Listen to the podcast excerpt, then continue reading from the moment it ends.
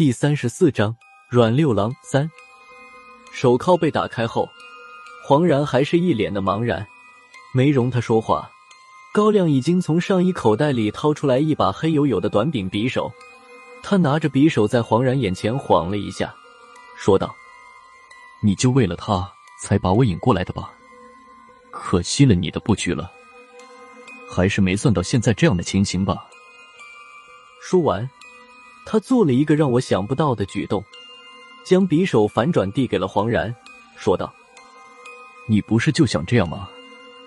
好啊，我成全你，去把妖种打开吧。”黄然看了一眼高亮手里的匕首，瞳孔一阵紧缩，他没有接匕首，只是愣愣的说了一句：“这是杀千刀，怎么在你手里？”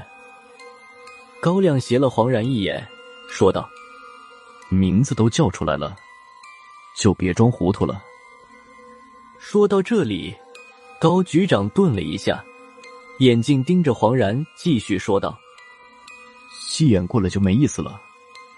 现在给你一个开启妖种的机会。当然了，妖种开不开都在你。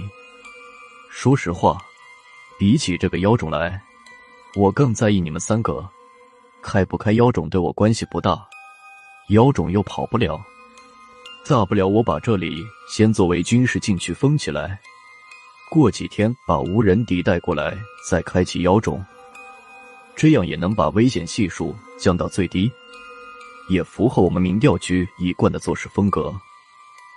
高亮的话好像起了点作用，黄然脸上招牌似的笑容已经不见了。他低着头，默默的从高局长手里接过了匕首，接着抬头又看了高亮一眼。妖种里面不管有什么东西，我都不要了。之前在你那里拿到的东西，我也想办法还给你。妖种打开之后，能放我们走吗？黄然的话让高亮很是满意。高局长笑了一下，说道：“我现在说放你，你自己信吗？妖种的事情完结之后。”你们跟我回趟民调局，只要找人把我的东西还回来，你们爱去哪儿就去哪儿，我也管不着。要是想留在民调局，我也举双手欢迎。黄然好像已经没有选择了，他喘了口粗气，一咬牙说道：“一言为定，你的东西到了，就放我们走。”他说完这句话，也不等高亮回答，一伸手。用高亮的匕首在自己的拇指上面划了一道口子，将流出来的鲜血均匀的涂抹在石墙上面那个狼形图案上。之后，又趁着大拇指上的血没干，将刀锋两侧也涂上了鲜血。他反握刀柄，将刀刃插进榔头的缝隙里面，紧接着黄然将耳朵贴在石墙上，手上不停的微调着刀锋的位置。他这个动作反复操作了很长时间，看样子不是一时半会儿能完结的。高亮和几位主任都默不作声，在旁边看着。趁着个当口，孙胖子凑到了我身边，他低声在我耳边说道：“辣子，高老大这把杀千刀的是什么来路？不是说只有那个阮六郎的家传之宝才能打开妖种吗？”关于这把杀千刀的来历，我还真在资料室里见过。我眼睛继续盯着黄然的动作，嘴上回答孙胖子，说道：“什么杀千刀的，是杀千刀。这把短刀还有个叫法，刮刀。”孙胖子听岔了，刮刀？什么刮刀？是刮刀，千刀万剐，临时听说过吧？我把目光从黄然那边收回来，看着孙胖子，继续说道。剐刀就是这种畸形的行刑刀，它和一般砍头的鬼头刀不一样。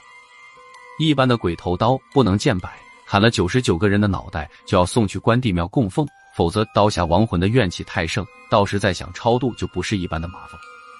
剐刀就不一样了，之前的不算，整个明清两朝五六百年只有这么一把剐刀，死在这把剐刀之下的最少也有三五千人。孙胖子没等我说完，就追问了一句。不是说怨气不能太大吗？那还能剐了几千人？我已经习惯了孙胖子经常抢话的做派，现在和他讲理没用，只能继续向他解释道：“寡刀和鬼头刀不一样，死在寡形下的亡魂力气要比一般砍头处死的大上百倍，所以行刑的时候需要一把凶刀镇住刀下亡魂。当年清朝在沈阳建国，仿照明制也设了刑部和大理寺这样的机构，也判过凌迟，但行刑时听从了萨满教的意见，用的是战场上杀人的战刀。